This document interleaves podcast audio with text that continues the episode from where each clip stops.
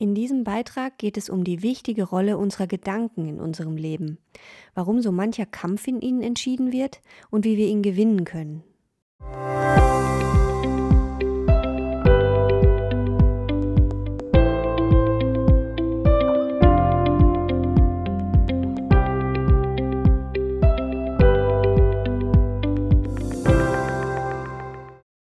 Das Leben besteht nicht in der Hauptsache aus Tatsachen und Geschehnissen. Es besteht im Wesentlichen aus dem Sturm der Gedanken, der jedem durch den Kopf tobt. Mark Twain. Meine Gedankenwelt ist ein wildes Sammelsurium aus Sätzen und Gedankenfetzen. Manchmal stelle ich mir meinen Kopf vor wie einen Raum, durch den aus allen Richtungen geredet und gerufen wird, und ich stehe mittendrin. Mal fange ich den einen Satz auf, mal einen anderen, immer ist etwas los gar nicht so einfach zusammenhängend zu denken, also auf einzelne Sätze zu reagieren und sie fortzuführen, weiterzudenken. Dafür muss ich mich konzentrieren und bewusst fokussieren. Allzu oft tue ich das nicht und werde stattdessen hin und her geworfen von den Sturmböen aus den unterschiedlichsten Richtungen. Bei den Gedankenfetzen handelt es sich um Sätze, die ich irgendwo mal gehört habe. Von meinen Eltern, von Lehrern, von Freunden, auf YouTube, in den sozialen Netzwerken, in Filmen und Serien, in Büchern oder Zeitschriften, in der Gemeinde, von überall prasseln die verschiedensten Aussagen auf mich ein. Sie treffen auf meine tieferen Überzeugungen, die mir auch immer wieder in den Sinn kommen und mit denen ich sie abgleiche. Manchmal kann ich den Sätzen in meinem Kopf direkt ihren Absender zuordnen und weiß genau, von wem ich das habe. Manchmal aber auch nicht und ich frage mich, wo das jetzt bloß herkommt. Ich muss mich entscheiden, welchen Gedanken ich meine Aufmerksamkeit schenke. Auf welche Stimme gehe ich ein? Mit welcher Idee beschäftige ich mich näher? Was lasse ich an mich heran? Oft habe ich die Wahl, welchem Wind, der durch meinen Kopf zischt, ich nachgehe. Dieses Aussuchen passiert meist unbewusst, so dass ich vielleicht glaube, keinen Einfluss darauf zu haben, worüber ich nachgrübele. Doch den habe ich, zumindest mehr, als mir oft bewusst ist. Manchmal fühlt es sich auch an, als würde ich von einem Gedanken direkt angesteuert. Plötzlich ist er da und ich muss mich mit ihm auseinandersetzen. Doch auch dem bin ich nicht hilflos ausgeliefert.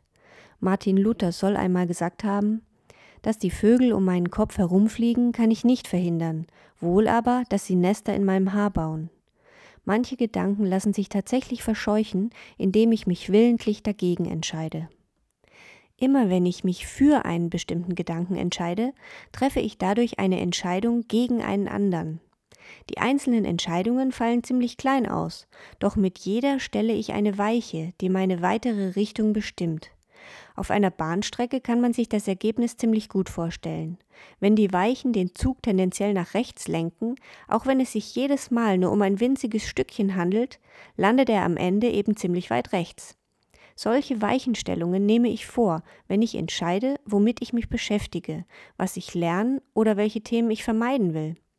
Am Ende bestimmen diese Entscheidungen darüber, wie ich mich entwickle, zu wem ich werde, meine Gedanken spielen also eine riesige Rolle dabei, welche Person ich jetzt und in Zukunft bin. Wenn es stimmt, dass meine Entwicklung in meinen Gedanken ihren Anfang nimmt, ist es wichtig, welchen ich meine Aufmerksamkeit zuwende. Doch wie entscheide ich das? Welche Kriterien wende ich an? Dazu gefällt mir der Spruch Hauptsache, die Hauptsache ist die Hauptsache. Er drückt aus, dass es um Prioritäten geht. Je wichtiger etwas ist, desto mehr hat es meine Aufmerksamkeit verdient. Je größer eine Entscheidung, desto mehr Hirnschmalz sollte ich auf sie verwenden. Also, was ist mir wirklich wichtig? Kümmere ich mich um diese Themen auch in meiner Gedankenwelt? Dabei ist manchmal auch das Gute der Feind des Besseren. Das trifft zu, wenn etwas, das eigentlich nicht schlecht ist, mich aber doch von dem abhalten würde, was so richtig gut für mich ist. Ich finde es zum Beispiel immer gut, mir Gedanken darüber zu machen, welchen Gegenstand ich als nächstes ausmisten könnte. Wenn ich das aber tue, anstatt immer mal wieder auch über die Beziehung zu meinen Kindern und meinem Ehemann nachzudenken, dann wird es falsch. Immer wieder treffen in meinem Kopf Gedanken aufeinander, die gegeneinander abgewogen werden wollen. Manchmal ist es egal, wofür ich mich entscheide, weil zwei gleichwertige Alternativen nebeneinander stehen und ich die freie Wahl habe, zum Beispiel zwischen dem schwarzen oder dem gestreiften Shirt. Manchmal geht es aber auch um Werte, zum Beispiel Ehrlichkeit. Dann muss ich mich entscheiden, wie wichtig sie mir sind. Es kann ein Wagnis sein, sich zu entscheiden, ehrlich zu sein, auch sich selbst gegenüber. Ich glaube, dass es neben all den neutralen Gedanken explizit gute gibt und auch schlechte. Die guten sind gut für mich, entsprechen der Wahrheit und bauen mich auf. Sie zeigen mir Wege und Lösungen, geben mir Ideen ein, warnen mich, erklären mir etwas, ermutigen mich. Sie können sich gut anfühlen, aber es kann auch passieren, dass sie mich im ersten Moment erschrecken oder an mir rütteln. Man kann sie also nicht unbedingt an den Gefühlen erkennen, die sie auslösen. Man erkennt sie aber spätestens im Nachhinein an ihrem Effekt. Waren sie wirklich hilfreich, konstruktiv, aufbauend? Schlechte Gedanken sind umgekehrt nicht immer sofort als solche zu erkennen. Vielleicht fühlen sie sich sogar besser an als die guten. Vielleicht zeigen sie den vermeintlich bequemeren Weg oder die kurzfristige Befriedigung statt die lange Sicht.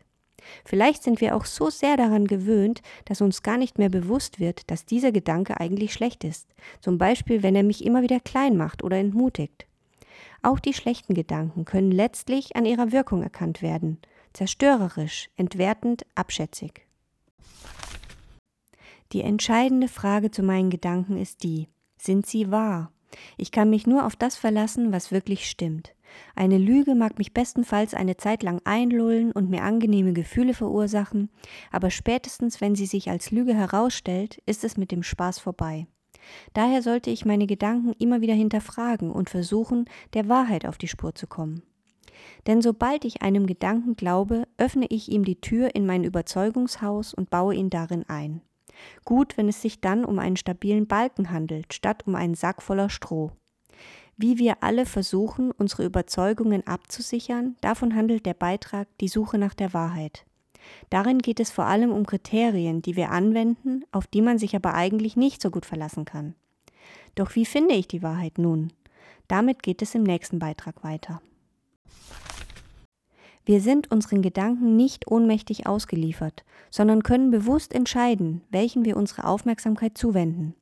Jede dieser kleinen Entscheidungen stellt eine Weiche und bestimmt mit, in welche Richtung wir uns entwickeln und zu welchen Menschen wir werden. Dafür müssen wir lernen, wichtig von unwichtig, gut von schlecht und Wahrheit von Lüge zu unterscheiden.